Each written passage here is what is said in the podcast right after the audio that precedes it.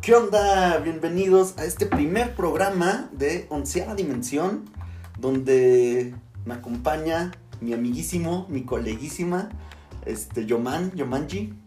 Hola amigos, ¿cómo están? Un gusto empezar este nuevo proyecto que yo pensaba que le íbamos a decir en inglés el nombre del sí. programa. Bueno, sí. Y estaba muy Eh, nervioso porque dije, ¿cómo se dice esto? Se dice Eleven Dimension. Ah, Pero suena más chido este, la onceava dimensión. ándale. Entonces, este, muchas gracias por la invitación, Tites. Este, esperemos que, que sea su agrado este proyecto. Este, pero cuéntanos, Tites, a ver, ¿de qué, de qué va este, este nuevo podcast? Pues bueno, este podcast es totalmente musical. Vamos a hablar de la historia de algunas canciones, de la historia de cómo fue el proceso creativo de algunos álbumes, de cómo se crearon discos, de cómo se crearon... Es lo mismo que álbumes, ¿verdad? Sí. No, De bueno. cómo se crearon festivales, eh, de las historias de algunas bandas muy famosas, todo eso lo vamos a estar hablando, va a estar muy, muy, muy padre. Y pues tenemos esta temática donde vamos a empezar con una breve historia. eh, primero yo se la voy a contar aquí a, a Yomanji y después Yoman me va a contar a mí una de algún grupo o alguna canción, algún festival, lo que sea de, lo que vayamos a hablar en ese momento. Y pues va a estar cool, va a estar cool. Va, a estar, va a ser algo chido porque, digo, eh, quienes nos conozcan saben que hemos estado metidos como en la música bastante tiempo, igual con proyectos musicales y si no con proyectos musicales, escuchando bastante música. Entonces, pues algo que nos apasiona y que esperemos que a ustedes también les guste, el, el estar escuchando todas estas historias que, que quizás no sabíamos. Yo la verdad es que hay cosas que, que no sé suficiente de las bandas que me gustan y, y eso está, está chido ir descubriendo y lo vamos a descubrir junto con ustedes. Eso es todo. De hecho, sí, eso es, eso es algo bien importante. Eh, en el proceso que vamos a armar toda la biografía de, de- la música que vamos a ir diciendo, pues nos vamos a encontrar con varias sorpresas, ¿no? Nos vamos a encontrar con varias sorpresas que nosotros no sabíamos y que suponemos que tal vez ustedes tampoco van a saber.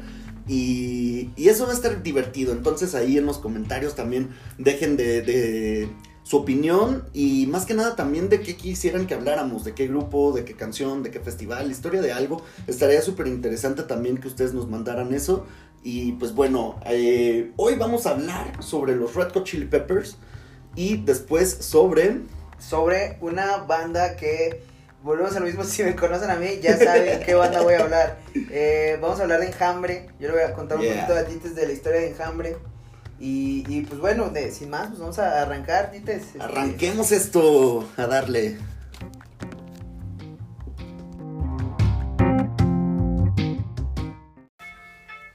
Yeah, pues vamos a empezar, Yoman, vamos a empezar con la historia de los Red Hot Chili Peppers.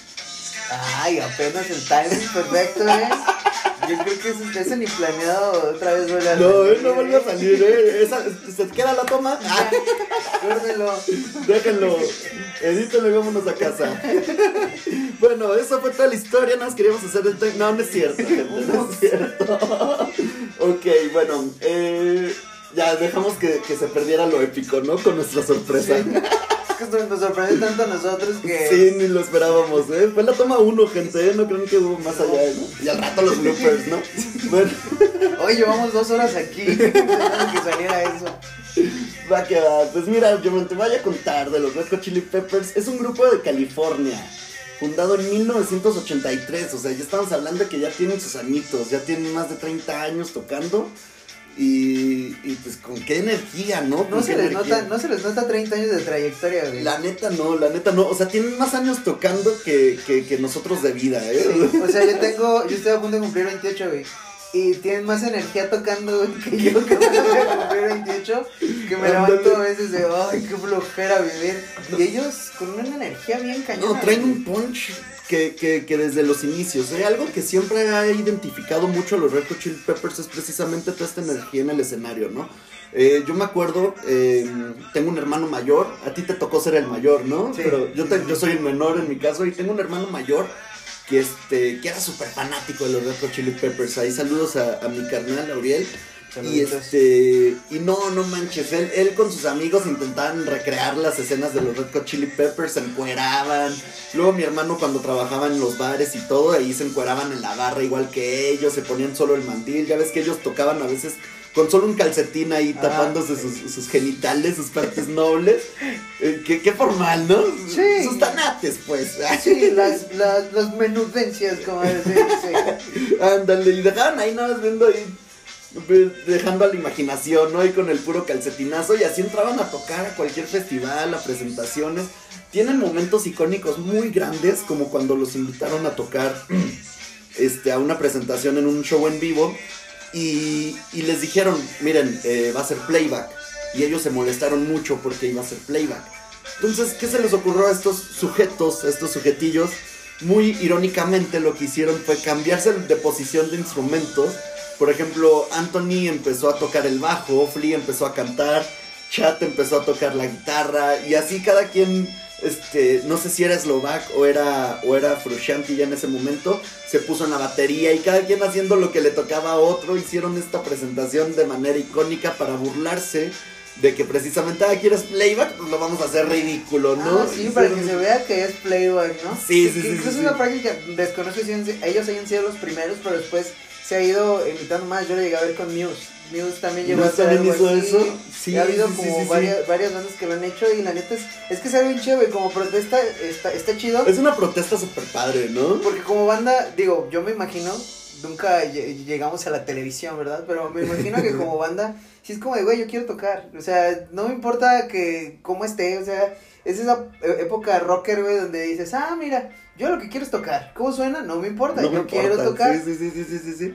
De hecho, ¿no? Y, y- y es como hasta tu, tu ego, ¿no? Como músico. Ah. Así como que dices, es que no me la maté ensayando tantas horas para que me vengas a decirle, a hacer, me vengas a querer hacerle como que le, que le toco a la guitarra, ¿no? A cualquier instrumento. La verdad es que sí es una protesta súper padre. Los Red Hot Chili Peppers han hecho esto y, y a su mismo tiempo también este, han tenido varios problemas. Ahorita en estos minutitos les vamos a contar, te voy a contar precisamente varios problemas que tuvieron ah, en sus meros inicios, en sus meros inicios donde, pues ya sabes, en el rock y las drogas, pues no siempre deberían de ir de la mano, pero pues prácticamente así es. No, y ya se sabe que es, es como protocolario, ¿no? Ah, ya, Sí, ya sí, estás sí, en sí, el rock. Bueno, ven a las drogas. Sí, sí, sí. Y, y que ahora las bandas que dan ese salto a quedarse emblemáticas son los que llegan a salir de las drogas, ¿eh? La verdad es que solamente los que de verdad dicen la música y los fans merecen este respeto y son los que dan ese salto a ser mejores. Eh, yo conozco a, a varios grupos que, precisamente pues las drogas ahí los dejaron y prometían dar más. Prometían dar más, pero pues no, no pueden con este estrellato.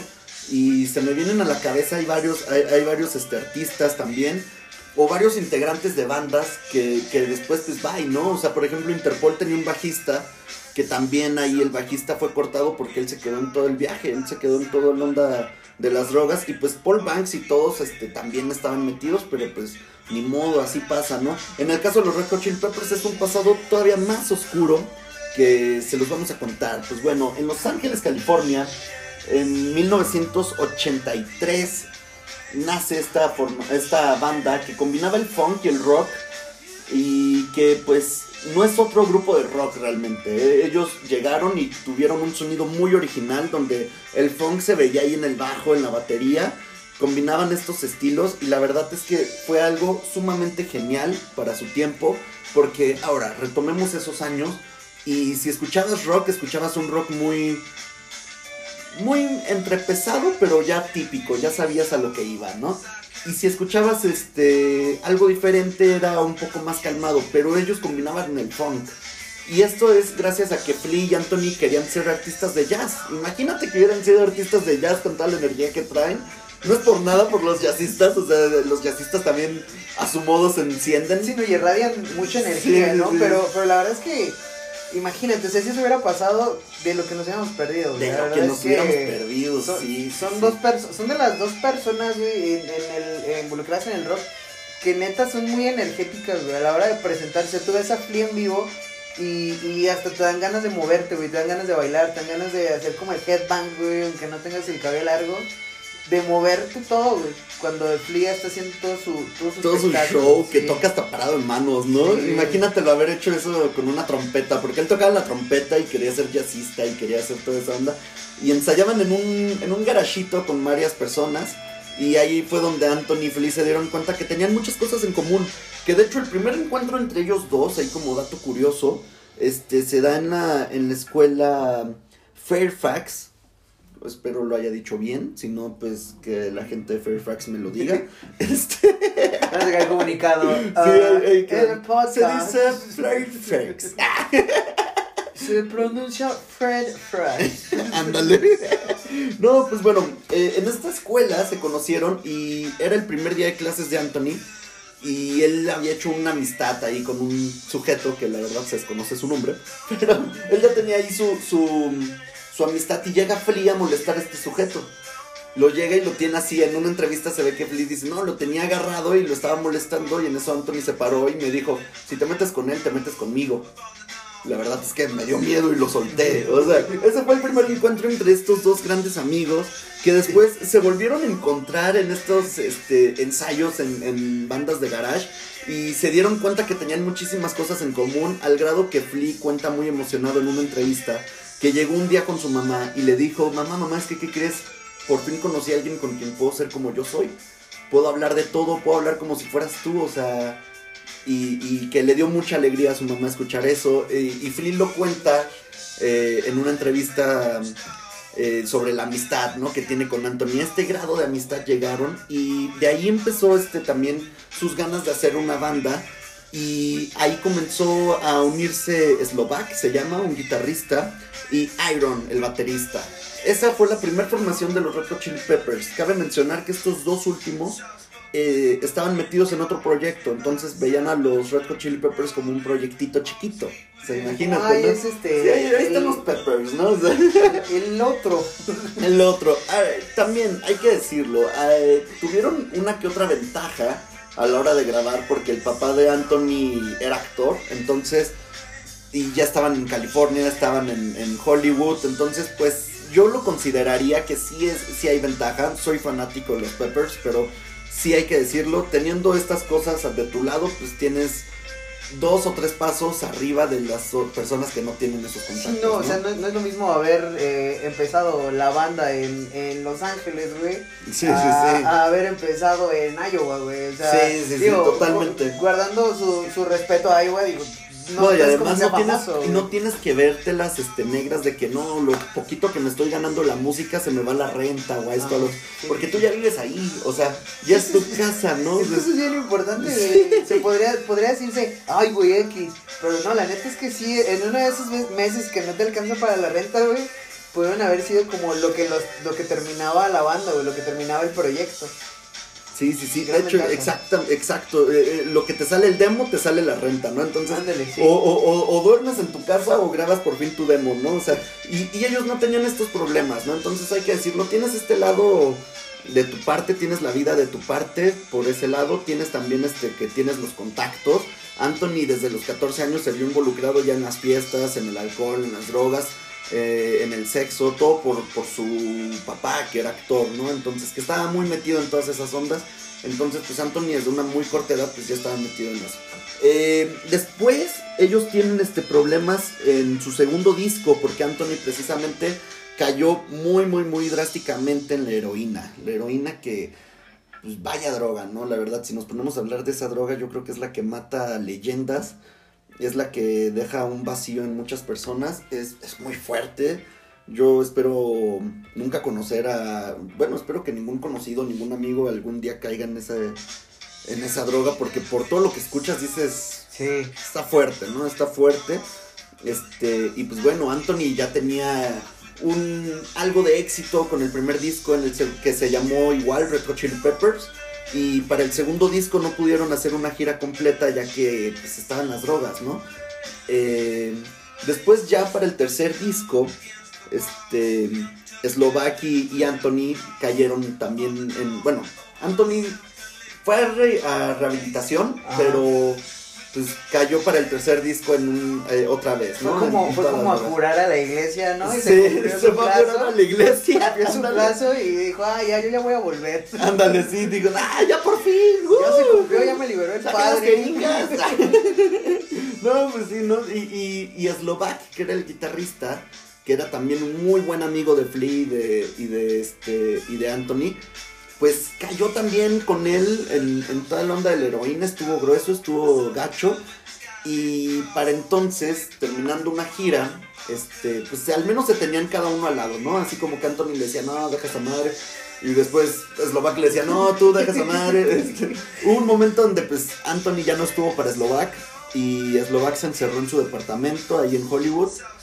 Y pues pasó lo que sí, así es lo que todos esperan que pasaría. Nadie se podía comunicar con Slovak, nadie podía tener contacto con él hasta que la policía de Los Ángeles llegó y vieron que el cuerpo estaba ahí, sido y a causa de una sobredosis, a causa de una sobredosis. Esto hizo que Anthony de verdad cambiara y que por muchos años se mantuviera sobrio de cualquier tipo de sustancia.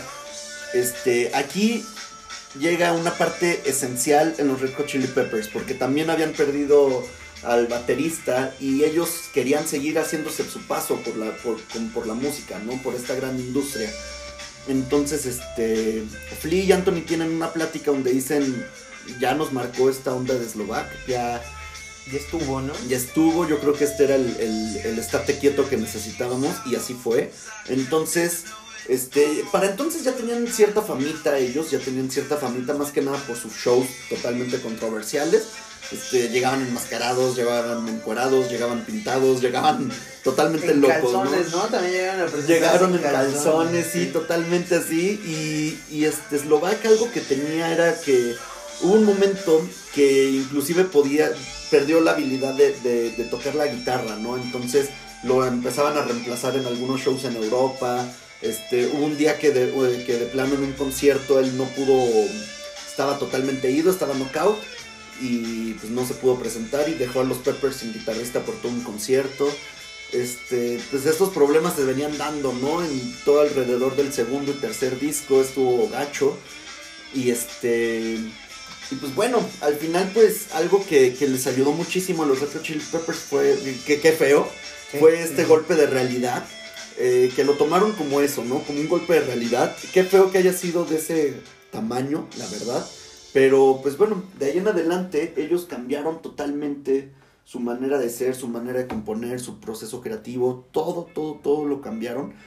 Y ellos ahí fue cuando hicieron audiciones y llegó John Frusciante, que pues... Un máximo respeto un, para sí, John sí, sí, sí, ahí aplausos señor guitarrista, güey. Yo, yo conocía a los Peppers con, ya con Frusciante. Yo conocía, o sea, eh, ya sabía lo de lo de Dog, no conocía la historia como de todo, pero sí, yo siempre me imaginé que Frusciante había estado desde el inicio con los Peppers. Sí, yo también, yo también me imaginaba que Frusciante estaba desde el inicio hasta que me puse a investigar bien la historia y dije, órale.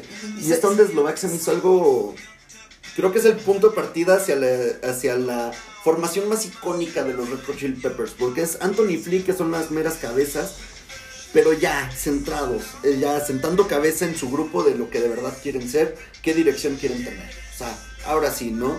Y, y llega Frusciante y ¡pum! ¿no? O sea, vuelve más icónico. Y junto con Frusciante en las audiciones llega también Chad, que es el baterista que de ahí en adelante hasta el presente es el que se ha quedado eh, chat que luego lo confunden con, con Will Ferrell. Will Ferrell decir.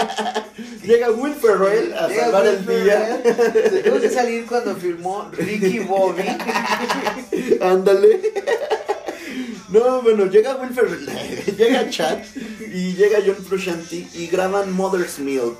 Eh, que ah, también aquí algo bien interesante es que también por fin pueden contratar a Rick Rubin que Rick Rubin es un productorzazo, es, es uno de los máximos exponentes. Él, así es, no es programa donde yo participe si no hablo de los Strokes, pero en la más reciente, en la, ¿cómo? Es que fue un fact, yo pensé que este primer episodio te ibas a hablar de, de, los, los Strokes. No, lo estoy guardando. es que quiero aventarme una especial, de hecho va a ser una especial, especial de Navidad. De Navidad de eh, los Strokes. De los Strokes, sí. No, no eh, Rick Rubin llevó también en los últimos Grammys a, por fin a un Grammy a los Strokes. Este, después de, ya 20 años que lo estaban buscando, los llevó con su último disco. Y él manejaba, él producía a los Beastie Boys. Entonces, pues, Anthony los, lo quería, ¿no? Con esta onda del rap, del hip hop, y con el rock, con el funk, que, envuelve a los Red Hot Chili Peppers pues este Anthony quería a Rick Rubin, él decía yo quiero a Rick Rubin, pero Rick Rubin se había negado y en entrevistas lo dice porque él veía que estaban muy metidos en la heroína, tanto Anthony como Slovak. Entonces, no, eh, a Rick Rubin no le gusta trabajar con, pues ahora sí que con adictos, ¿no? Porque es muy, muy preciso en lo que él pide. Entonces, ya con ayuda de Rick Rubin, ahora sí llegan a los Grammys, llegan a, más presentaciones. El éxito de Mother's Milk es descomunal. El éxito de la banda también. Por fin la vida le sonríe a los Red Hot Chili Peppers para ese entonces. Y ahí es donde llega algo bien gacho que es que el joven, porque es más joven que los integrantes este, originales, John Frusciante cae ahora él en la heroína y cae en toda la onda de las drogas, a un grado donde pues deja la banda. Deja la banda y pues entra Dave Navarro. Ahí entra Dave Navarro a, sustituirlo. Dave que pues es todo un rockstar y en entrevistas lo, lo decía Flea, pues es que él es una superestrella, pero simplemente no nos podemos adaptar con él, o sea, no está a nuestro estilo, no está, no es que no esté a nuestra altura, sino que no está a nuestro estilo. Y él lo dice, es un guitarrista al cual yo respeto y admiro mucho. Y Dave también lo decía, pero pues, también no se sentía muy cómodo. Él decía, es que siento que vengo a ocupar un lugar que no era mío, ¿no? Entonces, esta onda como que sí los mueve mucho a los Red Chili Peppers, los deja mal. Y en ese disco que se llama eh, One Hot Minute, que es con Dave Navarro, pues no tiene estas, estas cartas de, de recomendación, por así decirlo, ni de parte de la producción, ni de parte de los fans, o sea, como que no es un disco que la gente o los mismos Peppers hubieran saboreado. Y, y bien curioso, ¿no? Porque uno pensaría, bueno, dejamos a un artista, a un guitarrista que pues simplemente pues estaba cayendo en la dirección y tenemos ahora un profesional, ¿no? El disco tendría que ser mejor. Pero ahí te das cuenta de la química y la mística que debes de tener con tu banda, ¿no? O sea, si- por muy bueno que sea, si no te adaptas, no te adaptas. Es que es así de sencillo. Yo, por algo, creo que ambos en algún momento consideramos que John Frusciante fue parte de la banda desde un inicio, güey. Sí, sí, sí. Porque es que o lo sea, ves. había una comunión completa entre todos ellos, güey. O sea, ese güey estaba tan adaptado al estilo de los, de los Chili Peppers, güey, que tú decías, estos cabrones tienen toda su vida, o sea, toda su carrera musical tocando juntos, güey. Y, y esto que, que pasa con Dave Navarro está bien curioso porque yo creo que suele pasar muy seguido en los proyectos musicales, ¿no? Cuando se sustituye con alguien ya consolidado. Le Ah, pasó, por ejemplo, a Avenged Sevenfold cuando fallece su baterista, güey. Contratan a Mike Portnoy de Dream Theater, güey. Bueno, no lo contratan según el proyecto. Y, y tú están, güey, a pesar de que admiraban mucho al baterista, dicen, güey, este va a ser un discazo, güey. El proyecto va a ir para arriba todavía más.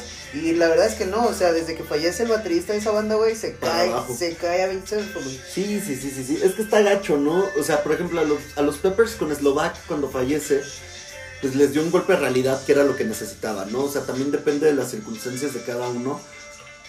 Y, y es un golpe de suerte, la verdad que es una moneda en el aire. O el nuevo integrante se adapta al, al tipo de química que hay, al tipo de trabajo que, que existe ya en el grupo, o, o el grupo muere, o sea, no hay de otra. Sí, sí, sí. Porque o el muro o el grupo empieza ya de plano a, a decaer y, y ya se ven las sombras de muchas otras cosas y empiezan a hablar más del cómo se trabaja en el estudio, cómo no se llevan bien, se habla más de eso que incluso del trabajo, ¿no? de la O sea, misma, de la ya, misma música. ya ¿no? del producto final, ya de la música, ya queda en segundo o tercer plano, ¿no? Ya es algo que ya de plano dices, bye. O sea, ahí estuvo. Y pues bueno, Dave Navarro es el mismo el que les, recomienda, vuelvan a llamarle a John. Y, le, y entonces que estaba en constante comunicación con, con John, va y, y lo busca. Y Flea en una entrevista lo dice, le tocó la puerta y que le dijo, así como lo vio así ya decaído, estaba ya en la, pobreza, estaba mal. John Frusciante para entonces este, ya había perdido hasta sus dientes por una infección, por toda la onda de la cocaína. Este, Uy, tuvo unos problemas también de la nariz, tuvo unas, unas cirugías en la nariz por lo mismo. De hecho, si lo ves en fotos, sí por algo se ve que está medio chistosito, ¿no? Justamente decía, güey, qué cagado está John Frusciante. Pero retiro mi comentario, no está cagado. Las, No, dro- y- las drogas no acarician gente. Sí, ¿no? Sí, sí, sí, sí, totalmente, ¿eh? No, nunca, nunca se metan ahí. Háganle caso a la florecita de TV Azteca. No, y, y, y no, pues gacho, lo vio gacho, pero cuando le dice, ¿quieres volver a los Peppers? Este, Flea menciona que, que Frusciante así súper sonrió y dijo, sí. Le dijo, sí, sí, le sí". dijo, porque no tenía dientes. Ándale, yeah, yeah. No, y pues ya vuelve a los Retro Chili Peppers y qué manera de regresar, qué manera de regresar con un discazo como lo fue el séptimo, que es ni más ni menos que Californication. Un disco que yo creo que toda la gente Ah, de los mira. 90, 2000, de, de- o sea, no, no, no, no, no, nacimos con ese disco, lo tenemos en el, en el chip. Aquel video de la canción Californication, que era como de videojuego, no, estaba precioso. ¿No, no o sea, te pasaba que de morro veías el video y decías, güey, yo quiero jugar ese juego, güey? Sí, sí, sí, sí, sí, Yo quiero jugar ese juego, ¿dónde lo venden, güey? Sí, de hecho. Ya lo tendrán chip, ya lo tendrán en los piratitas Ándale, en ¿no? Y tal vez sí lo tenía, ¿no? Era Pepsi Man, pero Pero con otro skin. ándale, con otro skin, ya, ya movían los skins desde ahí, ¿no? No, pues está, está, estaba hermoso ese video y para su época era todavía más impactante. Además en Californication se animaron a, a explorar nuevos horizontes. Ahí fue cuando dijeron hay que hacer un disco entre más melódico y, y el funk ya no estaba tan tan marcado. En las líneas de bajo sí, ahí lo tiene a, a lo que Hasta da ahorita, ¿no? hasta la fecha Sí. pero como que movían muchísimo las canciones, este, eh, con ondas más melódicas y, y la verdad es que qué buena manera. Después ya en el 2002 llega Badaway, que Badaway, Badaway, qué discazo, ¿eh? Órale. Aquí traemos este, las mejores rimas, gente. Sí, ¿eh? No, Badaway, qué discazo, qué discazo, a mí es uno de mis Es, favoritos. es del 2002, güey. Del 2002 y, y ¿Qué ya, sus años, ¿verdad? Es que ya está muy. Es que ya está muy viejo, güey. Sí. Y lo siento fresco. O sea, Lo no, no que fresco, digas, ¿no? qué fresco, ¿no? O sea, el más fresco del mundo. No es una lechuga. No, güey, pero por ejemplo, yo Can't Stop, que es de ese disco, Ajá. Sí la tengo como que muy fresca, así como de, güey, salió hace 6 años, güey, 7 años. Y no, ya casi son 20.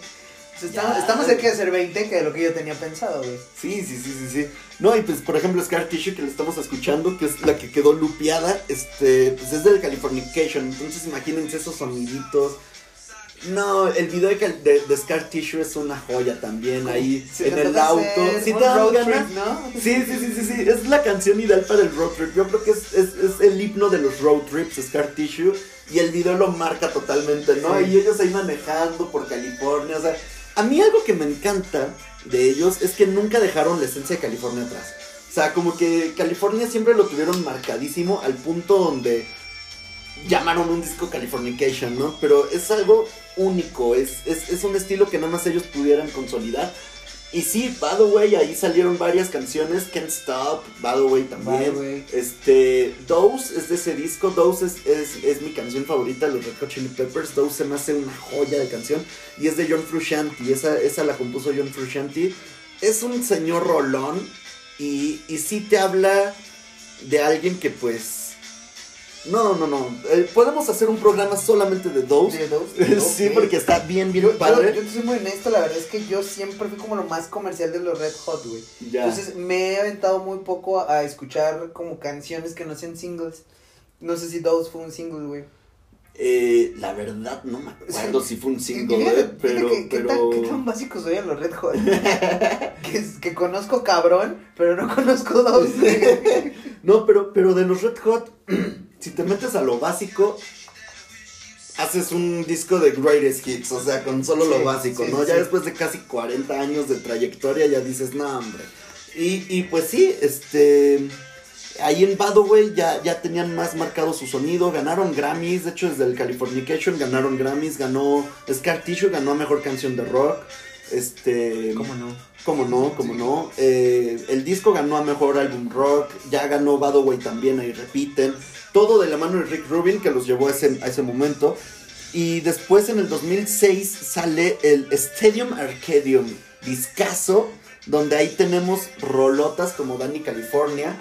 Que la verdad, eh, yo, yo me acuerdo que Rock Hot Chili Peppers es, es el primer grupo rock que yo escuché gracias a mi hermano.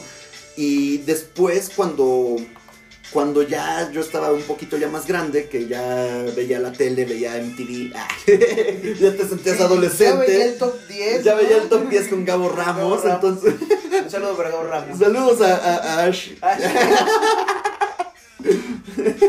Bueno, eh, bueno, Soy Ash Ketchum del pueblo no, bueno, un saludo a Ash Ketchup y, y no, Ash, Ash Ketchup, ah, qué buen chiste, ¿no? Bueno, este, em, yo ya veía MTV y veía Danny California y veía todas estas canciones del Stadium Arcadium. Tell Me Baby también, otra A mí rolota. me gusta mucho Ready Made de esa. Ah, de- sí, sí, sí, Por sí, su sí. solo, güey. Sí, sí, sí, Aparte sí, que, neta, no, no deja de asombrarme, güey, cada que escucho algo que no había escuchado de los Red Hot con el bajo, güey. O sea, cuando tú crees que no puede haber una línea de bajo más épica, güey, llega una nueva canción de los Red Hot o una que no has escuchado. Tómala. Y dices, güey, qué pedo y por qué no había escuchado esta línea de bajo antes, güey. Sí, sí, sí, sí, sí, totalmente Me de acuerdo, con, ¿eh? con, con Ready Made. Y en cuanto a, a la guitarra, a, a lo que hace John Frusciante, eh, me gusta mucho Snow Hail. Sí, sí, sí, también, también. Es, es- que John, John tiene este estilo que la verdad te hace hablar a la guitarra. O sea, sientes que la guitarra tiene esa alma, esa personalidad y que te está transmitiendo lo que John está sintiendo por dentro. O sea, siento que, que así de puro es el sonido que le mete a las guitarras. Y sí, por eso Dose me encanta, ¿eh? Por eso Dose me encanta porque también mueve todo esto, mueve todas estas fibras sensibles en uno mismo y está súper padre. Entonces, ya en Stadium Arcadium ya se les sentía el cansancio, imagínate, desde el 83, 2006, ya tienen ahí este 10 discos, o sea, ya como que dices, oye, ya un breakcito, se echaron un breakcito y cuando quisieron volver John les dijo, quiero hacer música solista, entonces John ya no estuvo para el siguiente disco, que antes de grabar lo estábamos hablando, la verdad es que Line With You, que, que, que fue un discazo, este, nace unos años después, ya sin John, y muchos estaban envueltos en qué va a pasar con ellos, este, qué, por qué no han hecho nada los Red Hot, John está haciendo cosas solo, con que no caigan otra vez en heroína, cosas de ese estilo, y llegan con un, un, un videazo, que era lo que estábamos hablando, Sí. este, que es a su manera hacer lo que los Beatles en la terraza, pero ellos, como no, en En California. California. O sea, sí. no, no, no, no, no, chulada de video, chulada de disco, chulada de canción. Y fue como de somos los Red Hot, no nos vamos a ningún lado, no está John, pero nosotros seguimos aquí, ¿no? O sea, y yo siento que se adaptó muy bien el guitarrista, ¿eh? Yo siento que se adaptó muy bien el, el- el guitarrista. Y este. Y, y se me hizo algo muy, muy, muy padre que, que, que después hicieran otro disco con él, ¿no? Te das cuenta de la química que tienen gracias a, a que volvieron a hacer otro disco donde ya escuchas unos Red Hot Chili Peppers demasiado maduros. Ya con ese disco ya. Este. Creo que se llama The Getaway. Sí, Sí, es The The Getaway. Getaway. Este. Es que la canción que me gusta también se llama The Getaway. Pero el, el disco hermoso, a mí me encantó. Y pues bueno, hoy por hoy, eh, lo más reciente que supimos de ellos es que el 15 de diciembre del 2019 anunciaron que ya no iban a contar con, con su guitarrista porque anunciaban el regreso de John, John Frusciante. Entonces, Frusciante, Frusciante. No, no, no, no, me, me da risa que qué pedo con John Frusciante, que es como, Sí, ay, qué ganas de volver a los Red Hot. Déjame les echo un fonazo. Sí, Sí, quiero volver. sí. Corran a, a Josh Ándale. ¿no? Sí, ya corran a Josh, que ya, ya, ya quiero estar yo de nuevo ahí, ¿no? Oye, Josh le hace, Megan, digo, digo, Frusciante. Frusciante. Ándale, ¿no? No, pues sí, este, Josh, Josh, que de hecho él agradeció mucho su, su estadía con los Red Hot. Él ya era guitarrista suplente y ayudaba en algunas giras y era muy amigo de John. Entonces, este, a él le preguntaron qué se sentía y él decía que sí se sentía raro, pero que también era una experiencia única que tenía que tomar con todo, ¿no? Y sí, Flea, Flea lo llegó a decir, él es muy joven, pero se adapta muy bien, se adaptó muy bien. Entonces, a mí me gusta y pues, ¿cómo ven? ¿Cómo ves la historia de los Red Hot Chili Peppers? Bien interesante, güey, que, que a, a par- o sea, a partir de una desgracia, güey, o, o más bien que desgraciadamente nosotros los humanos, güey, nos tengan que dar esos, esos golpes de de realidad, güey, ¿no? Sí, para sí, sí. apreciar las cosas que tenemos, güey. En este caso era la banda tan funcional que tenían en una primera instancia, güey, y que supieron sobreponer a eso, eso es lo más chido de todo. Que de verdad no fue, o sea, fue como el golpe de realidad que dijo, ah, caray, la neta tenemos que meterle, güey, porque nosotros lo que queremos es, pues, trascender, güey, y, y lograr una carrera exitosa, lo cual hicieron muy bien. Y ahorita que decías que ya son más maduros en su último disco, ahí va algo bien importante, güey. El ser maduro no significa dejar de quitarte la playera, güey. Sí, de hecho. Sí, ¿eh? o sea, ser maduro es seguir haciendo tus desmadres, pero al menos ya, ya, ya, ya tienes un disco nítido, puro, ya esta es tu mera esencia y, y, y, y, y te comprometes al trabajo, Sí, ¿no? sí, Sí, sí, sí. Totalmente con Oye, la pero playera. ya nos dijiste de Dose, pero ¿qué otra canción recomendarías tú? Pues bueno, estas canciones son las que yo recomiendo para los que apenas van a escuchar a los Red Hot Chili Peppers. Les recomiendo muchísimo, muchísimo Other Side y By the Way. Se las recomiendo mucho. Yo creo que son de esas joyitas que, que, que, que son invaluables, ¿no? En, el, en, la historia del rock. Ah, que por cierto, hablando de la historia del rock, un dato que se me pasaba es que en el 2012 fueron inducidos al Salón de la Fama del Rock. O sea, tardaron ahí sus añitos, pero ya están. Y cómo no, van a estar en ese Salón de la Fama. La verdad es que sí, justamente merecido. Y pues bueno, eh, otra canción que yo recomiendo muchísimo es Around the World. Around the World es de mis favoritas. Si quieres escuchar una canción que sea de lo más puro de los Red Hot Chili Peppers, ahí está Around the World. Tienes la línea de bajo luego, luego sonando a primera instancia, las guitarrazos ahí. Y, Anthony en un mega rap. Eh, yo creo que esas canciones son de las que totalmente dicen, estos son los Red Chili Peppers, Around the World, Those, By the Way y Other Side. Serían las canciones de recomendación que les haría. Muy bien. Es, que, es, muy chido. Yo quisiera agregar a las canciones recomendadas, güey, porque me gusta mucho esa onda y creo que es difícil que algún grupo pueda como, o, lo haya tomado inspiración y se note marcada Home the Bomb, güey. Ah, sí, sí. Es que es como algo bien festivo. Sí. Y es como un sonido. O sea, si, si alguien te dice, güey, ¿dónde metes esta canción? A pesar de que sabes que los Red Hot son rock, güey. O sea, rock con funk. Dices, güey, ¿dónde metes Home the Bomb? O sea, ¿dónde va? Va en el, en el, funk, güey. No es rock, güey. No. es nada. Entonces creo que es, es, como también una forma de lo que representa el desmadre que tienen esos güeyes. Es como de, güey, nosotros tocamos, tocamos esto, güey. O sea, ¿te gusta? ¿Sí qué es? No sé, pero suena muy chido. sí que es. sí, sí, sí, sí. Pero tú métela. Tú ponle. está bien chida. Es más, meter más trompetas. Ándale. no, ellos siempre han sabido cómo sorprender a la gente, la verdad es que sí. Y pues esto sería todo de parte de los Red Hot Chili Peppers. Quédense porque vamos ahora con la historia de Enjambre. Bueno amigos, pues después de haber escuchado esa historia de los Red Hot, que pues tuvo de todo, ¿eh? Sí, de este, todo. ¿Cómo el rock? Sí, rock. si buscas definición de rock, te sale este, la definición, evidentemente, y una foto de los Red Hot Chili Peppers. Yo creo que Porque excesos, música, güey, todo. Eh, bueno, pues te, te voy a hablar de, como dijiste hace rato, Enjambre, que es una banda eh, fundada. Bueno, es muy raro, güey, porque estos mans son. Es, fundada por los hermanos Navejas. Que ya de ahí puede dar como una pistita de por qué se llaman enjambre, güey. Por lo de navejas. Naveja. ¡Oh! Sí, justo es por eso. Justo por eso. De hecho, no lo había pensado, No, pero es que tienes que saber el, apellido, güey. Ya después, como que lo maquilas y dices, oh, cierto. Que de hecho, yo, yo, yo cuando los conocía les decía navajas navajas. No sé por qué. No, es que tiene sentido, güey, porque es como de, ah, navajas suena, suena bien, suena común, güey. Navajas es como de, si no lo has escuchado antes, te saca de pedo. Es como de, ah, ah ¿por qué? ¿Qué onda? Sí. ¿Cómo se apellidan Ramírez, güey? más normal.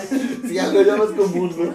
Sí, bueno, ellos son originarios de Fresnillo, Zacatecas, güey. Yeah. Entonces, uno creería que iniciaron ahí, pero no. Eh, sus orígenes como banda, güey, o sea, sí nacieron en, en, Fresnillo, pero sus orígenes como banda vienen desde Santa Ana, California, güey, nada lejos de donde se originan los Red Hot, ¿no? También California. Son primos lejanos, ¿no? Son primos lejanos. ah, no se sabían esa. Un pequeño dato. Eh, para esto eh, es, muy cagada la historia porque todo gira casi alrededor del vocalista. Su nombre es Luis Humberto Navejas.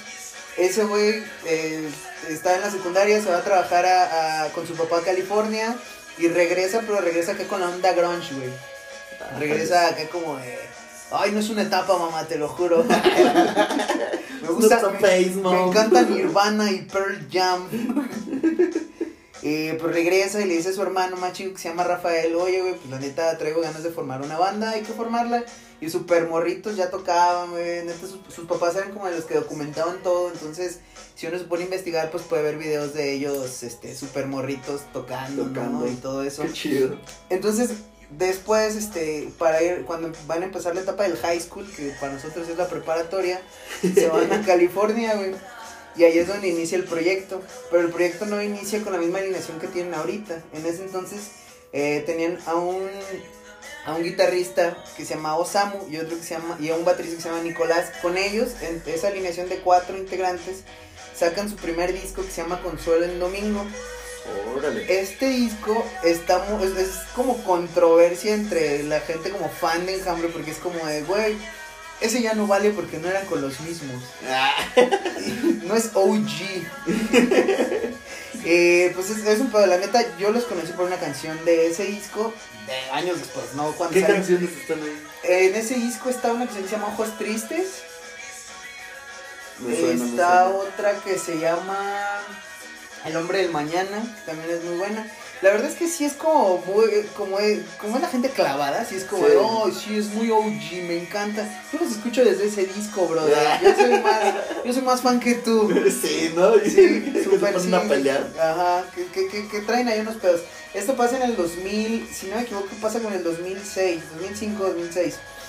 Pues estos güeyes ven que no hay crecimiento en California porque pues la banda, la banda este, latina ya realmente como una banda es difícil que explote a menos de que sean unos géneros pues un poquito más populares, ¿no? Como lo puede ser la banda, el norteño y corridos y todo eso. Tex-Mex. Tex-Mex, ándale, Tex-Mex. sí, sí. Entonces estos güeyes dicen, pues, ¿sabes qué? La neta, este, pues esto no está jalando. Y en una de sus visitas a, a Zacatecas, güey, vuelven, vuelven con su familia y se encuentran con güeyes con los que estuvieron cursando la primaria, güey, la secundaria. El Elementary School. Elementary aquí, allá, ¿no? Pero, pero vuelven aquí en México y dicen, oye, güey, la neta tenemos una banda, ¿qué pedo? Le dicen a el baterista que se llama Ángel Sánchez, le dicen, oye, güey, pues te acuerdas que íbamos en la primaria y que tú tocabas la batería. ¿Qué pedo? Pues tenemos una banda. No te ¿Le ja- sigues así, haciendo? así como de, oye, no, no, jálate a- allá a California, ¿no? Para tocar. Ja, ja, ja, ja, ja. Y que le dice, sí, Simón, sí, Ah. sí voy. Y ahora. Sí. Y esos güeyes, verga, ya teníamos un baterista ya. Ahora qué vamos a hacer. No creíamos llegar tan lejos. Y cuentan que, que ese güey dijo, no, Simón, y que ese fin de semana agarró su coche, metió su batería y se fue a California, güey. Y ya se juntó con ellos ahí en California, eh, ahí en, en California. Esta semana la abeja son tres, güey. Ya mencionaba Luis Humberto, Luis Humberto. eh, Rafael, que es el del bajo, y tenían un tercer hermano que no era parte de esa banda, güey.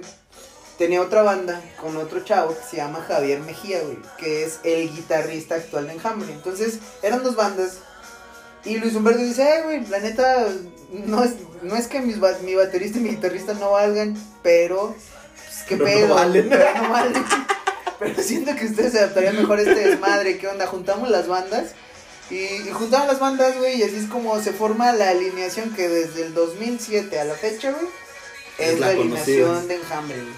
No ha habido salidas, no dudo que haya habido drogas, pero no ha habido salidas. güey. No, desconozco si ha habido o no adicciones, pero mira, ahí siguen. Entonces esos güeyes seguían como con como que picando piedra con canciones este que ellos componían, güey, pero pues por lo mismo no había eh, pues no jalaban chido allá, güey, en California. Y ellos seguían trabajando, güey. Eh, trabajaron hasta en morgues, güey. Trabajaron eh, como maestros de primaria, güey. Trabajaron en farmacia. Haciéndole de todo. Sí, sí, el del sueño americano, güey. Vaya. Hasta que un momento dicen, no, oigan, pues esto de, de enjambre va en serio qué pedo. No, pues, sí, güey, ¿por qué? Pues vámonos, güey, vámonos de aquí porque aquí la neta no vamos a, a- a brillar. Esto pasa cuando ya tenían eh, listo o ya estaban trabajando en lo que iba a ser el segundo álbum para los OG, pero el primero para la gente normal, güey, que se llama El Segundo es Felino. Ya lo estaban trabajando, ya estaban a punto de, de grabarlo, pero tienen pedos allá. Entonces dicen, ¿sabes qué? Ya nos replanteamos que queremos hacer esto. Vámonos a la Ciudad de México, güey. La ciudad, la gran urbe. Y pues Donde bueno. se cocina el mejor mole. Exacto, ahí es donde se come el mejor tamal en torta. Sí, sí, sí, sí, sí, sí, sí. Entonces a raíz de eso dicen, ¿sabes qué? Pues sí, va. Y pues como todo provinciano llegando a la Ciudad de México, güey, pues sin nada, ¿no? Rentando de esos departamentos como de seis mil el, el piso de dos por dos, güey. con, con, llegan con, con muy pocas, este... Comedor en la regadera. Ándale. Que puedes, puedes darle vuelta al huevito mientras te bañas, el. Eh, llegan con poco dinero, pero con muchos sueños, ¿no? Como, repito, como todo provinciano llegando a la Ciudad de Qué, México. qué chido, ¿no? Es que está chido. Mira, yo creo que si uno se pone a pensar que si vas por el sueño, güey, y tienes el, el soporte de otros cuatro pelados, güey, para intentarlo, la neta Sí, yo creo sí, que sí, es- sí, sí, está chingón. Y, cre- y si crees en lo tuyo, güey, la neta. Sí, eh, ahí yo creo que es mucha devoción a lo que estás haciendo, ¿no? O sea, la verdad es que si no tienes devoción a lo que estás haciendo y no te lo estás marcando y no lo tienes como una meta realista y tú estás pensando más en otras cosas, pues la verdad es que tu sueño ahí se va a quedar. O sea, hay que ser bien sinceros. Estos grupos es porque siempre tuvieron ese sueño. O sea, no iban de que no, pues quiero esto, pero pues sé que va a ser difícil y como... O sea, dejar todas esas comodidades atrás para ir a perseguirlo es, es aplaudible. Que de hecho es lo que decíamos de los Red Hot, ¿no? También ahí de cómo ya estás en California, ¿no? O sea, Sí, las bandas sí, que sí, son ahí del Estado de México, pues ya tienen ahí eh, a la puerca echada, ¿no? Casi, casi. Pero, pero no, qué padre, qué padre ahí de... No, y, y- y justo es, es algo que se me pasaba, que bueno que lo mencionas. Sí, muchas veces creo que mucha gente lo abandona, güey, porque, o sea, ya van con la expectativa de, a huevo, yo voy a, hacer música, porque va a ser famoso, güey. Yo voy a hacer música porque quiero los millones. Pero... O sea, puede, güey. Y sí, la neta, no, es, es un camino que, que puede darse. Pero creo que a veces son presa de la desesperación, güey, de Sí, la ambición. de que sientes que no te está dando, ¿no? O sea, ya pasó un año y dices, no, y, y lo más que he hecho es tocar en, en dos bares seguidos y que no sé qué, y que no... Y yo estoy hasta la madre de comer huevo, ¿no? Sí. sí, güey, entonces es como, es como algo bien difícil, yo creo que de llevar. Y esto, güey, imagínate, eran cinco personas viviendo en un solo departamento, güey. Incluso en una entrevista mencionan que era de, güey, ni siquiera teníamos cubiertos, ni siquiera teníamos nada, todo era desechable y lo lavábamos, güey. O lavábamos nuestros propios desechables, güey. Y a veces salían tocadas este, cada fin. Eh, más bien, si tenemos suerte, salían tocadas cada fin. Si no, era una cada 15 días o una cada 3 semanas, güey. Entonces, imagínate vivir con ese, ese sueldo. También tuve que conseguir chambitas en, en la misma ciudad de México. Maestro de farmacia. Maestro de farmacia, de... Mexican Dream para los, Mexican los del. Centroamérica. Como lo conocen en Centroamérica. Oye, no pensé que nos vamos a poner tan... Así, pero nada, gusto. bueno, ya en la Ciudad de México logran consolidarse, porque poco a poco fueron llenando distintos, este... Pues distintos venues populares en la Ciudad de México. Y es con eso, con ese dinero y con ese sueño, güey, contactando a varias personas. Porque sabe que el circuito de la Ciudad de México, güey, es de que piques piedra y de que al final de cuentas te hagas de contactos para que te vayan conectando más y Sí, más, sí, ¿no? sí, sí, sí. Entonces ellos consiguen grabar su disco, el segundo es Felino, el cual es el, el- el nombre del mismo. Este contiene su primer hit, que es el que estamos escuchando de fondo, Manía Manía Cardíaca, que tiene un video, güey, que está, está chido. Sí, eh, está medio, no diría gore, pero está como raro, güey. sí. No es como que te imagines que estos güeyes pudieran tener un video así, güey, con esa canción. De Es hecho, como esas canciones que suenan como acá, ay, medio romanticonas. Y ves el video y dices, güey, no está romántico. no. eso". Es- Pero, pero la letra también como que está medio así, ¿no? También hay, por ejemplo, eso último de dejando la sangre en el azulejo Ajá. y todo eso como que es, órale, Ay. o sea, estos Ay. tienen influencias de Panda o qué onda, ¿no? ¿Qué pedo con Panda 2? ¿Qué pedo con Panda 2? Sí. Bueno, resulta que, que este, este primer, esta canción que, que escuchamos es el primer sencillo, o sea, la lanzaron como un sencillo antes de pertenecer a ese disco. Es un, un dato, ¿no? Eh, y, y bueno, al, a la par de que, de que, de que sale este disco, pues ellos empiezan a sonar un poquito más, en, em- empiezan a, sonar, ya no solo en Ciudad de México ni Estado de México, sino empiezan a, a- sonar en las ciudades colindantes. Y pues bueno, ahí, ahí fueron fueron bastantes años, desde 2007 que llegaron, 2008 que estaban ahí todavía pasándola, 2009, hasta tres años después de que se llegó a la Ciudad de México, llega el disco que yo considero es la consolidación del grupo, güey, que es el disco Daltónico. Y discazo. Daltónico es, es una chulada de disco. Yo los conocí en Daltónico. Los conocí en Daltónico y... Pero con una canción que creo... ¿De, de, qué, de qué disco es Espalda de Bronce? Espalda de Bronce es del segundo felino. Del segundo Felino. Sí. Sí, mira, yo los conocí con Espalda de Bronce y con Néctar. Uy, buena rola. Con, con esas dos los conocí, y, pero ya estaban en Daltónico, estaban en la gira del Daltónico. Y ahí ya todos escuchamos Visita, ¿no? Sí. Visita que es un rolón que tienes que escuchar aquí en México sí o sí. Sí, sí, Que está bien sonadísima, ya podrá estar chotada, pero nada, a ti te da igual porque qué señor rolón. Es como, como para la raza que creció en los ochentas escuchar, eh, y, y perdón que yo esté diciendo aquí una sandez, porque seguramente la gente va a decir, ay, no mames, ¿cómo comparas? Pero la gente que escucha, por ejemplo, a veces, no sé, algo de caifanes, güey, como la negra Tomasa o cosas así, para, yo siento que para nuestra generación, escuchar visita, güey, es algo como de, güey, está choteadísimo, Sí. pero me sigue gustando. Pero me sigue gustando, sí, exacto, sí, Sí, sí, totalmente, ¿no? Que, que de hecho, ahora que mencionas así como ochentas o, o, o, esas épocas, algo que me gusta mucho de Enjambre es la voz de, de Luis Humberto. La voz de Luis Humberto, la manera en la que canta, a mí me recuerda a un Sandro de América, me recuerda como a todas esas vocesotas que se escuchaban en Manuel, a todos ellos en aquellos Sí, años, sí. pero metido en el rock.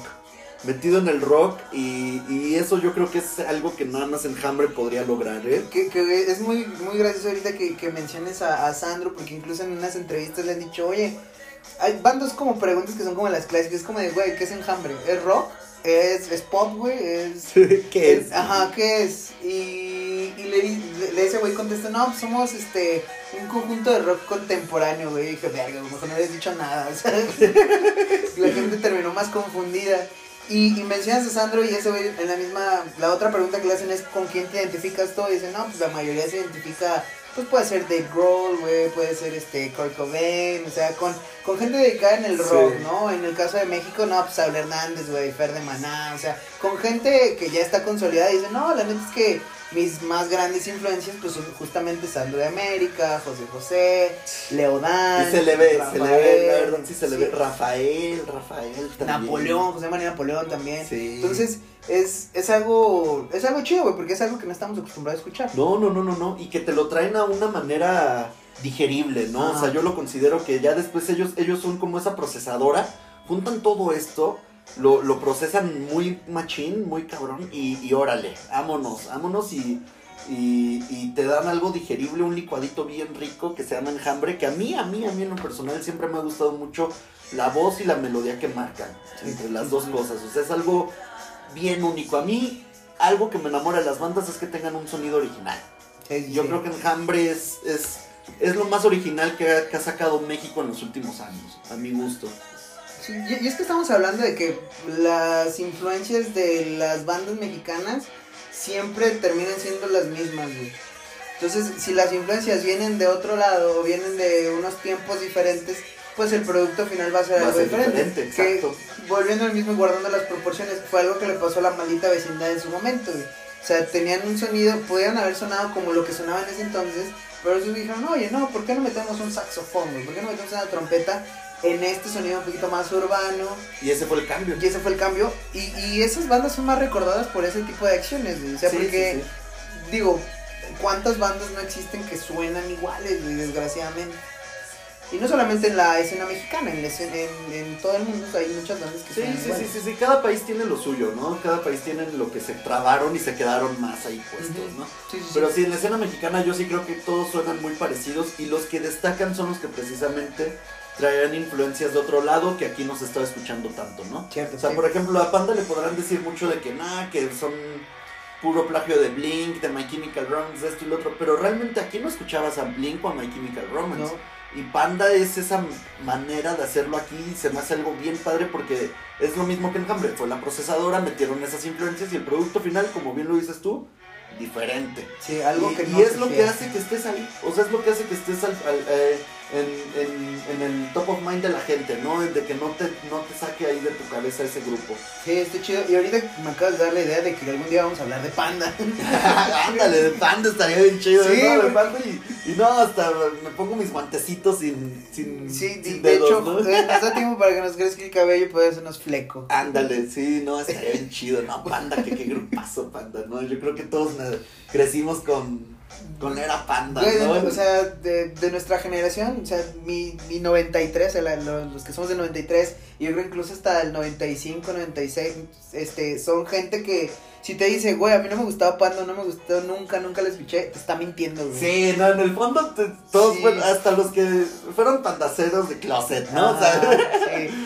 Sí, no, ellos les gustaba Panda, pero de closet, ¿no? O sea, ya los tienes en la peda y ya las terminan cantando, ¿no? También. Y están porque aquí todo está peor. Sí, güey, totalmente. No, sí. Bueno, volviendo a Volviendo hambre. Eh, llega Daltónico en el, este, en el 2010. Y, güey, ya hay. Si de por sí iban sonando con el segundo es felino, Daltónico, como lo dije, es el que los consolida. Y con esto viene un show en un venue importante, güey, en el Teatro Metropolitan de la Ciudad de México, ¿no? Eh, hay un disco justamente en vivo de eso, eh, más bien el Daltónico Deluxe, que es una versión que sacan después. Con contiene- dorado, ¿no? Ajá, Sí, doradito sí, y naranja. Eh, contiene el DVD de ese concierto y lo, lo- un, un dato curioso de ese concierto es que invitan a Alejandro Markovich, guitarrista de Caifanes, para tocar una canción cover de Caifanes Ah, sí es cierto. que se llama Estás dormida.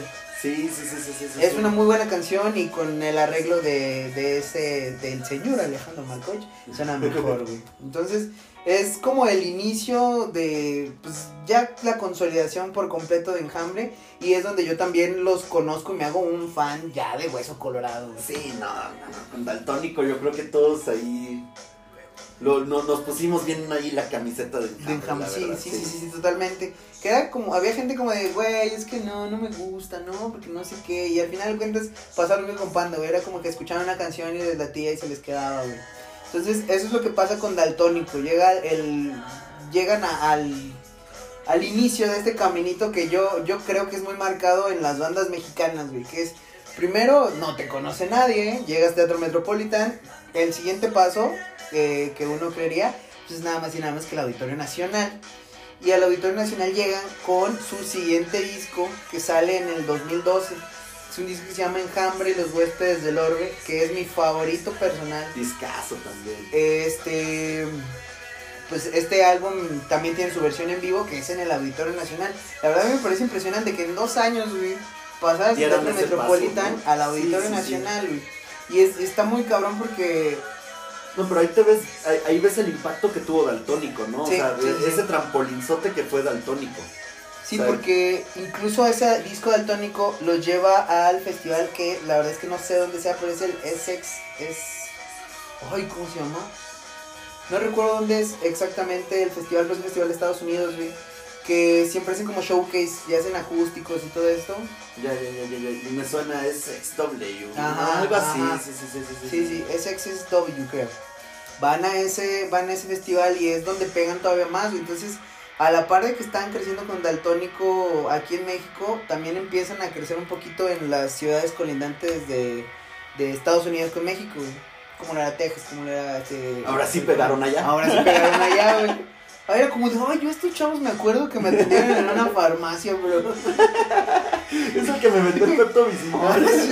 Parece que cuidaba a mi hijo. Entonces, pues es algo que pasa chido con, con, con la gira del Tónico y que termina por darles el Auditorio Nacional en, en el siguiente disco. Este disco a mí me gusta mucho tanto la música como el arte, porque el arte, el, la portada principal es como de estas novelas de misterio, güey, que, que, que pasaban en, bueno, más bien que, que se comercializaban en Estados Unidos por ahí de los 80s, 90s, lo que nosotros fue como el libro vaquero, güey. Entonces yo denomino esto como el libro vaquero gringo, güey, que es como novelas de misterio, güey. Y pues bueno, con ese, ese disco vienen a nuestra ciudad Guanajuato, güey, en octubre. En el Cervantino. En el ¿no? Cervantino, Sí, justamente sí, sí, que, digo, este yo lo metí porque a mí me encantó esa presentación. Desconozco si no, un- show este de los más trascendentes para ellos, para mí lo fue, porque fue muy bueno. Y otro dato curioso es que he tenido la oportunidad de, de conocerlos y ambas no he conocido al vocalista, güey, nunca. Por una u otra cosa nunca lo he conocido y esa fue la vez que estuve más cerca, pero bueno. Ahí es un sueño frustrado que todavía tengo.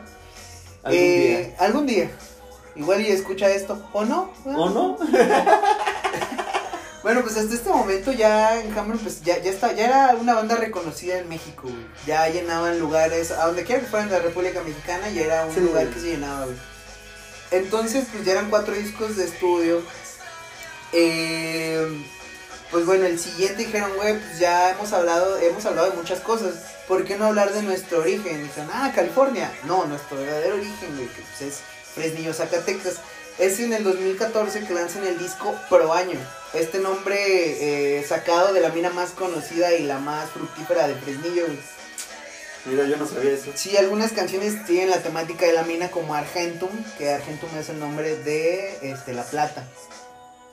Órale. Sí, entonces tiene una canción que se llama Argentum que está chida. La verdad que este disco, güey, en lo personal es como... ah, Yo fíjate que ese disco no me, no me latió tanto. Sí me acuerdo que lo escuché, lo estaba esperando porque los huéspedes era como de... Ajá, sí. y, y es que daltónico y después huéspedes y es que... No, pro año se ve que va a ser... Y no, No. a mí me... Sí, me dieron no. un ligero bajón. No, y, y lo comparto totalmente. También, eh, pues el eje central de todo este pedo era como la nostalgia, güey. Era como temas, como lo hablamos antes de empezar esto, güey. Era como, como cuando nosotros contamos chistes locales, a nosotros dan mucha risa. Quizá ellos este tipo de canciones les pegaban mucho y las sienten mucho. Porque pues es nostalgia de ellos, güey. Al final de sí, cuentas sí, sí. es un álbum que hicieron para ellos más que para el público. No digo que sea malo, pero tampoco, o sea, pero tienen mejores Sí. simplemente. Eh, pues bueno, esto fue en el 2014 y pues bueno, ¿qué, qué, qué era lo que, qué era el siguiente paso en, en las cosas en vivo? Pues el, el más grande este eh, recinto del, del país en cuanto a conciertos, pues el Palacio de los Deportes. Entonces con Pro Año sacan un tercer disco en vivo que era Enjambre Pro Año en vivo desde el Palacio de los Deportes, ¿no? La verdad es que para los nombres de los en vivos, malos, pero bueno. Entonces es el concierto más, de los conciertos más grandes que han tenido. Porque también me pongo a pensar, ¿cuán- qué, qué banda actual mexicana, güey, podría llenar un Palacio de los Deportes? Panda lo hizo, que lo hizo, o sea, son- es, es raro, güey. Sí, sí, sí. No, pues hoy por hoy no... Motel, un reencuentro, ¿no? Sí, el 90s Pop Tour, ¿no? Ándale, O sea, sí, o sea, ya los que llenan eso es porque están haciendo algo así de ese estilo. No, y ya consolidados, o que ya tuvieron su carrera cierto Sí, tiempo, sí, pero sí. realmente sí, a mí sí me resultaba muy impresionante, güey, y quizás muchas veces lo echamos en saco roto, porque pues somos nexos, güey, a veces nos gusta tirar nada más. pero sí fue, fue como un logro muy grande para ellos, y tuvieron que pasar tres años, güey, para que sacaran un nuevo disco. Eh, en esta ocasión, pues quisieron aprovechar las la plataforma de audio Spotify que venía como yendo hacia arriba. Y empezaron a sacar sencillo tras sencillo tras sencillo hasta completar 6 y después sacaron el disco completo y ya completan los 12 tracks de Imperfecto Extraño, que es el quinto disco, ¿sí? ¿Quinto? ¿Sexto? Bueno, quinto, quinto disco para nosotros, sexto para los OG.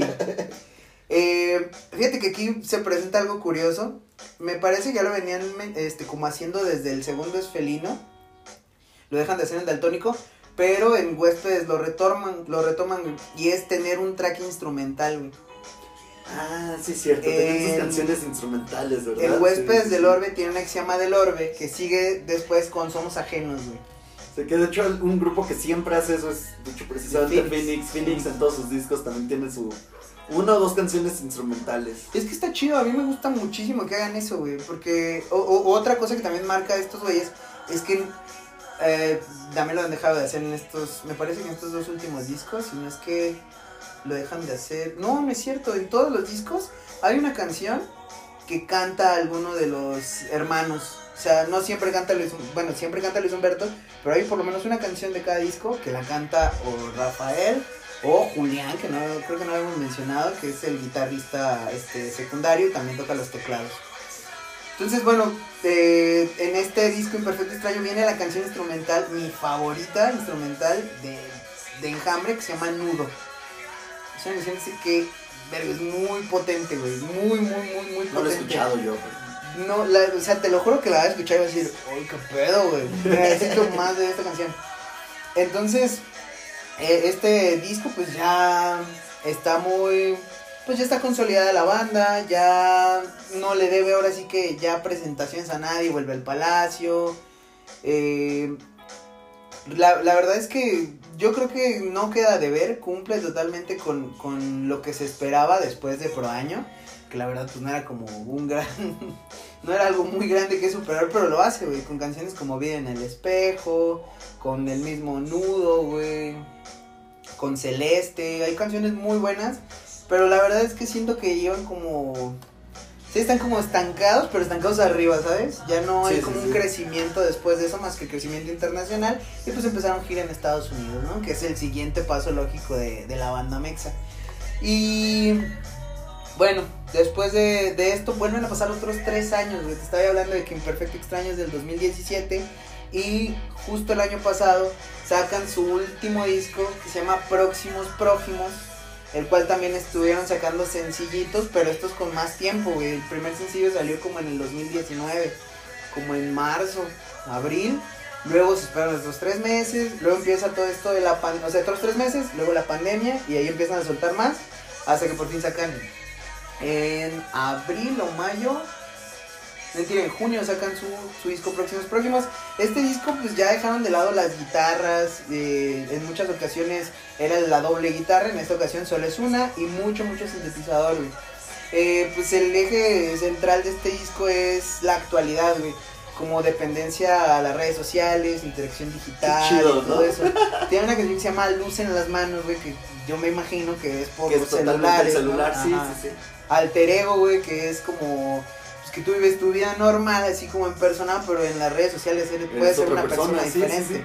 Entonces a mí también me pareció bien interesante todo eso, pues como toda esa, esa temática de este nuevo disco. Está chido, ¿eh? Está bueno, pero creo que yo soy un poquito más del enjambre de los guitarrazos, ¿sabes?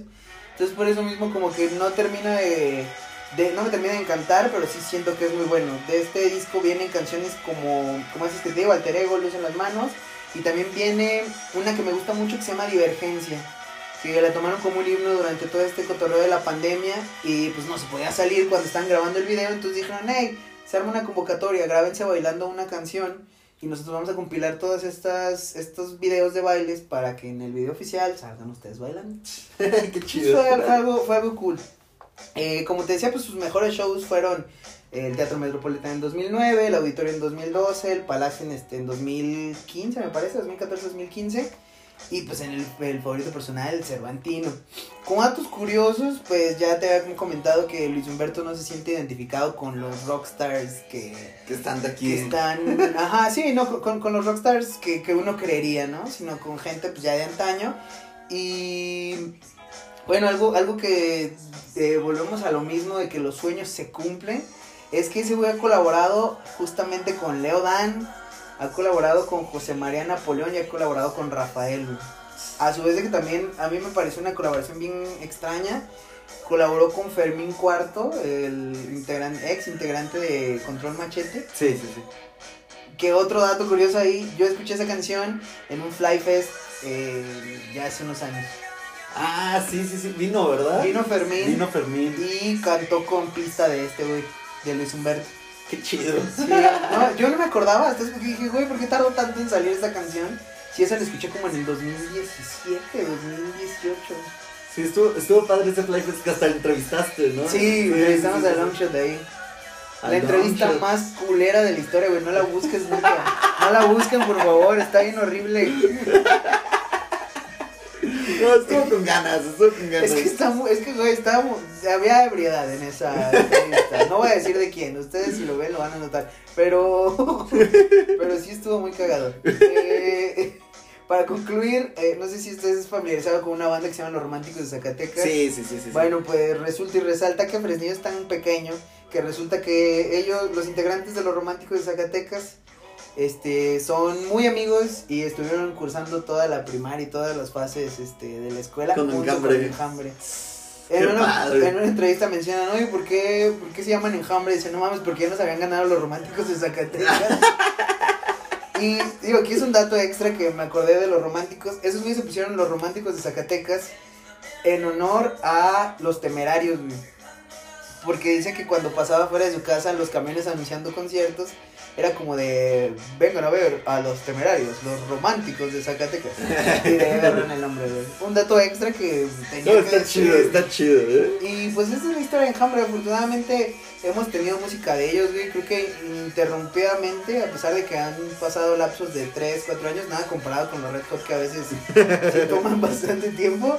Pero bueno, o sea, te digo, la calidad creo que sigue ahí. Sin embargo, si hay uno que otro trabajo que no termina de convencer. Sí, pero pues eso, eso pasa, ¿no? Como tú lo dices, yo creo que es más como por este sentimiento de que somos mexas, ¿no? Y, y, y- y- y empezamos a tirar, ¿no? O sea, por ejemplo, Enjambre iba de más a más a más y pues como que yo siento que empezó este tipo de envidia, empezó este tipo de nada, que, que no son tan buenos, que esto, que el otro, y al primer trabajo medio flojo, o como dices tú, no tan flojo, sino que era algo para ellos, Sí, sí. pues les vinieron hacia abajo, ¿no? Les echaron ahí Sí. las piedra- los pedradones. Pero mm, yo considero Enjambre un, un, un gran exponente de la música hoy por hoy mexicana. Eh, me enorgullece a mí presumir Enjambre como grupo mexicano, la verdad es que sí, porque siento que es totalmente eso. eh, que procesaron muchos estilos y ahí está, ¿no? Y, y a mí me late muchísimo. Una can- las letras que tiene también me gustan mucho. Por ejemplo, en Homografobia. Se nota su peculiaridad en, en, en rimar, ¿no? Sí, o sea, sí, así sí, de- sí. O sea, rima con lo que puede y al, al- mismo tiempo con palabras bien rimbombantes, ¿no? Sí, así que, nada más para que suene padre o no sé qué tiene. Pero, pero está súper chido. A mí Homografobia es de mis canciones favoritas de, de Enjambre. Gran canción, ¿eh? La, la verdad es que ese, el sonido que, que mencionamos de, de las baladas y de las canciones de antes, se nota mucho yo creo que en el Daltónico y para ser eh, más específicos, en la primera canción de Daltónico que se llama Cobarde. En Cobarde, en Cobarde, Cobarde también ahí es, es una rolota. Que, que por cierto, ustedes público son la más grande Grande maravilla.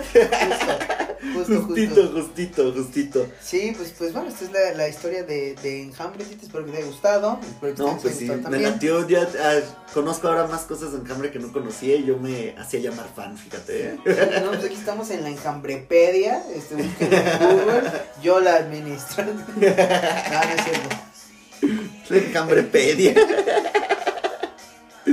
No, pues qué chido, qué chido. Y quédense porque ahorita va un top hacia lo mejor del 2021 para empezar a dar ya cierre este primer capítulo que la verdad, señor capitulón, yo le estoy pasando súper bien. A gusto, ¿eh? A gusto, a gusto. Y espero que ustedes le estén pasando igual o mejor de bien que lo estamos pasando nosotros. Ya volvemos.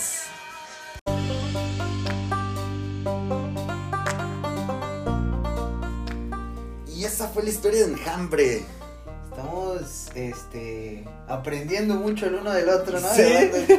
Sí. Y esperemos que también ustedes estén aprendiendo. La verdad es que lo estamos haciendo con todo el cariño, con toda la pasión del mundo este programa.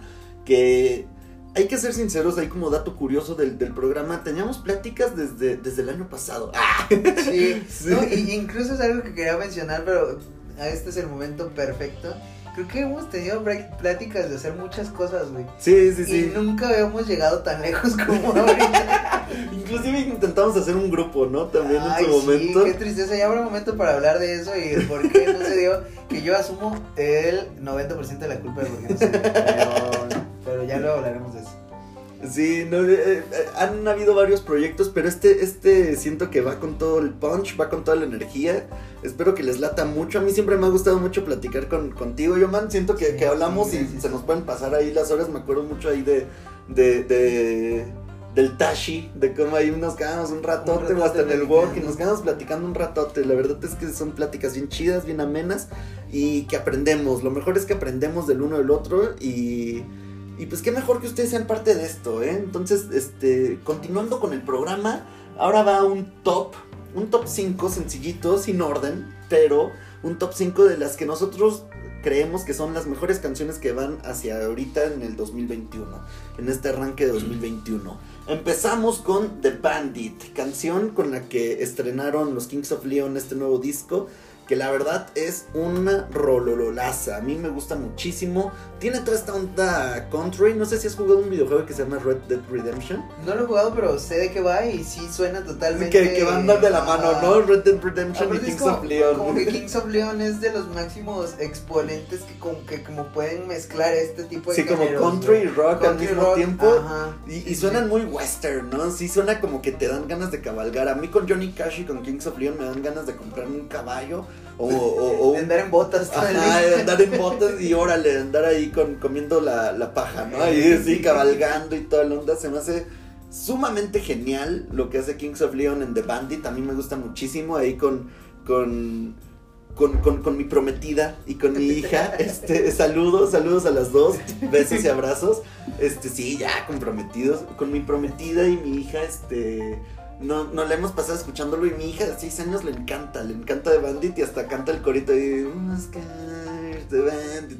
Y sí trata, le gusta, le gusta sí. mucho. Está bien chido que se meten en esas ondas, le encanta Phoenix, le encanta The Strokes, le encantan todos esos grupos. Digo, pues es que tiene escuela, güey. Sí, Era, sí, era sí, que- imposible. que sí, que a ella, no. pues lo que más le gusta pues es Imagine Dragons, es este Lady Gaga, sí le gusta también, pero, pero tiene ahí toda la influencia ahí de, de sus dos papás, ¿no? Y le, le metemos todo ese punch y, y The Bandit a mí me gusta mucho, yo la considero una de las mejores canciones de lo que va del año y siento que va a ser de las mejores canciones con las que vamos a terminar el año.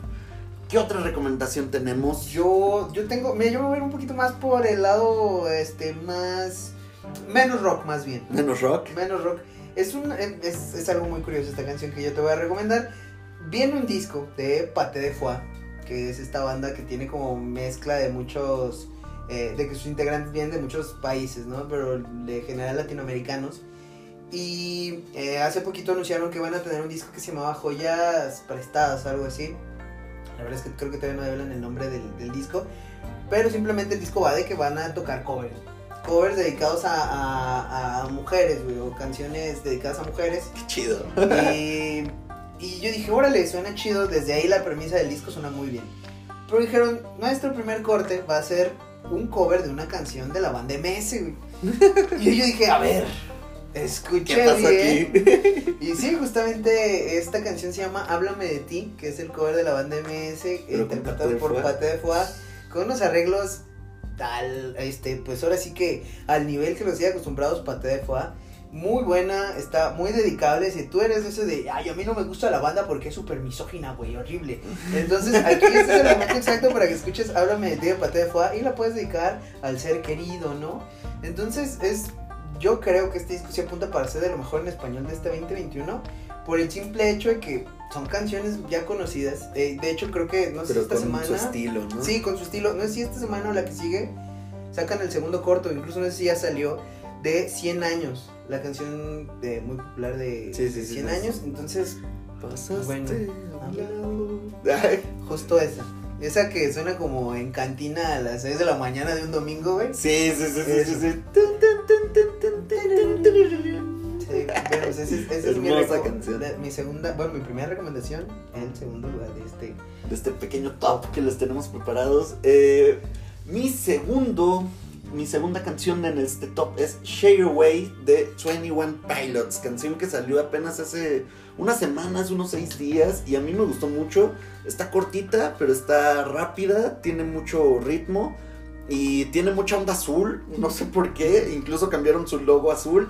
En el disco pasado todo era amarillo, todo la onda era amarilla y ahora es todo azul. Está padre cómo mezclan los colores primarios aquí estos amiguitos. es, ha sido como su giro siempre, ¿no? El, el, el Sí, sí, un sí. disco, meterse todo, todo, toda, toda la temática. Y de hecho era rojo. ¿no? Y ahora es rojo con negro, ahora es, era amarillo con negro, ahora es el azul con negro, ya están ahí. Que sigue verde con negro. Sí, no, ahí van a empezar a hacer las combinaciones, ¿no?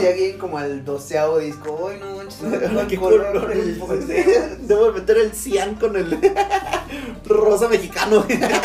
color cian, no confundir con cian la banda, que ya no existe. Saludo para sus integrantes. Y pues bueno, Share Away la verdad está padre, está muy, muy rítmica la canción, se los recomiendo muchísimo de este 2021. Eh, por otro lado, volviendo a. Bueno, fuera de, fuera de la grabación, rock. estamos. Y, y del rock también estábamos hablando de las colaboraciones que nadie esperaba. Que son como algo que sucede y ya. Yo estaba pensando en Snoop Dogg con la MS, que fue algo que pasó el año pasado, estamos hablando del 2021. Y pasó, no algo similar, pero algo bastante curioso, porque Ron the Jewels, la, la banda norteamericana, tiene una canción que se llama Ulala. Entonces esa canción fue remixeada por el Instituto Mexicano del Sonido y a su vez incluyó la voz de eh, este Ángel Quesada de Santa Fe Clan. Entonces, pues la verdad es que si la canción original es buena, creo que con esta, este remix, la neta es de esos remix, a mi consideración, que suena muchísimo mejor que la original.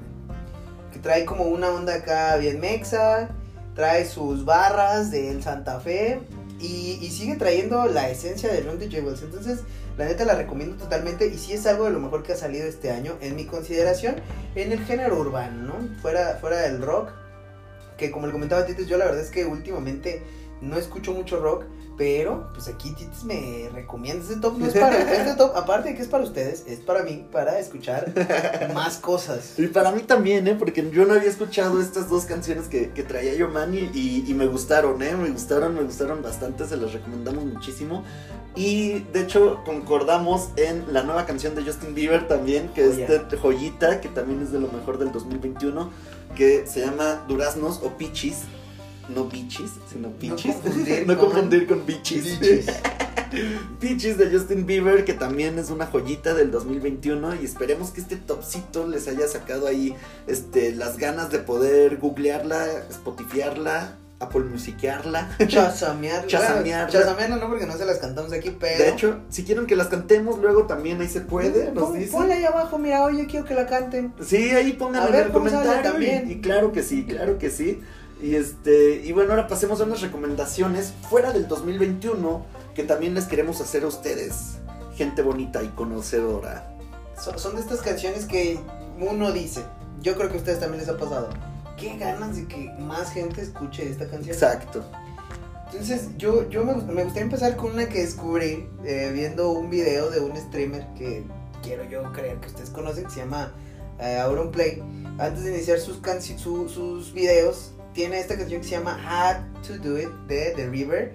Y yo dije, ay, suena súper padre, debe ser algo que hizo él. Y no, justamente la shazameé y me salió esa canción que es muy buena. La verdad es que está muy relax está fresca, a pesar de que es del 2018, y, y pues está buena. Un, un, denle una checada y, digan qué onda, ¿no? Si les date o no. no estaba, estaba padre, ¿no? Estaba así como relax chido, estaba a gusto. estaba, sí, sí, sí, sí, sí. Yo, por otro lado, les quiero recomendar, en caso de que hayan entrado aquí por los Red Hot Chili Peppers, ahí les van dos grupos que les voy a recomendar. El primerito es Block Party. Block Party que le decía, de hecho, a Yoman en, eh, fuera de, micrófono, este, fuera de escena, le, le, mencionaba que de hecho a mí me gusta mucho Block Party porque también asemeja un poquito esta onda como de rock así movidón, pesadón, ahí como chido, rítmico, que te prende. Y, el cantante parece que está rapeando toda la canción, que está ahí cantando, rapeando toda su, su, cancioncita y está muy, muy, muy chido. La canción que les voy a recomendar no es de las más movidas, pero sí es de las más bonitas que yo he escuchado de ellos y se llama 2 como buitre. No, no lo pronuncié bien, mi inglés la verdad está muy oxidado, pero así búsquenla, está muy muy muy cool, es de Block Party y seguimos, seguimos con las recomendaciones. Claro que sí, y para no ser este infiel a mi estilo de recomendarles este, música en español, hace poquito la banda Technicolor Fabrics eh, sacó una canción que se llama Brindis. Y la verdad es que sí suena a brindis. O sea, sí suena como al momento de los 15 años, güey, donde se va, van a entregarle la última muñeca, güey, van a hacer brindis. Pero muy cool porque es muy al estilo de Technicolor Fabrics, que si no los conocen también les recomiendo que escuchen todo lo que encuentren de ellos, porque son muy buenos, una banda de, de Guadalajara. Eh, brindis, así es que échenle una, una escuchadita y me dicen qué onda. Y si les gusta, ya se ahorraron poner tiempo de vals, ya pueden poner brindis. Perfectísimo ahí con eso. Eh, otro grupo que les voy a recomendar si están aquí por los Red Hot Chili Peppers es un grupo neoyorquino y no, no estoy hablando de los Strokes. Ya, ya, ya, ya, ya llegó la cuota de hablar de Strokes. No, estoy hablando de Interpol con The New, una canción que ahorita estos últimos, este último mes, últimos meses me la he pasado escuchándola y como dice Yoman así clarito, así de que tú, tú la estás escuchando dices, ojalá más personas la escucharan. Esta canción, Yuman, es única, o sea, es una canción que combina voz e instrumental. En su mayoría es instrumental, pero está bien, bien, bien padre porque es una genialidad de canción. Es una genialidad de canción porque el inicio es el bajo muy melódico. Bueno, nosotros somos bajistas. Entonces, creo para que, eso para que se contextualicen. Pero nosotros somos bajistas y por eso, de hecho, precisamente esta canción sé que te va a gustar muchísimo porque el bajo le inicia con todo el punch y después inicia la batería junto con la voz. Es algo hermoso te van transportando por un viaje muy nostálgico, muy melancólico, muy, muy, muy padre. En otro capítulo, si a ustedes les interesa, claro que podemos hablar de Interpol. Deberíamos. Este, yo yo, lo pongo sobre la mesa porque sea pronto. Sí, sí, estaría bien chido, ¿eh? Interpol es, es una gran banda. Y, y luego hay un punto cuando empieza el instrumental donde Paul Banks empieza a sonar así. Lo que él hace para sonar así es desafinar y afinar al mismo tiempo la guitarra mientras hace el solo. O sea, es un pedazote de joya. Y escuchas el bajo, si no te lo pierdes, está haciendo un solo de bajo, mientras que la batería también está haciendo un solo de batería y él está desafinando y afinando la guitarra. O sea, es una explosión musical extremadamente deliciosa, está bien placentera, está bien, bien chida. Para los que no les gusta mucho lo instrumental, tal vez les suena ruido. Pero si les gusta mucho lo instrumental, si les gustan las líneas de bajo poderosas, de punch, de rock, de los Red Hot Chili Peppers, esta canción es para ustedes.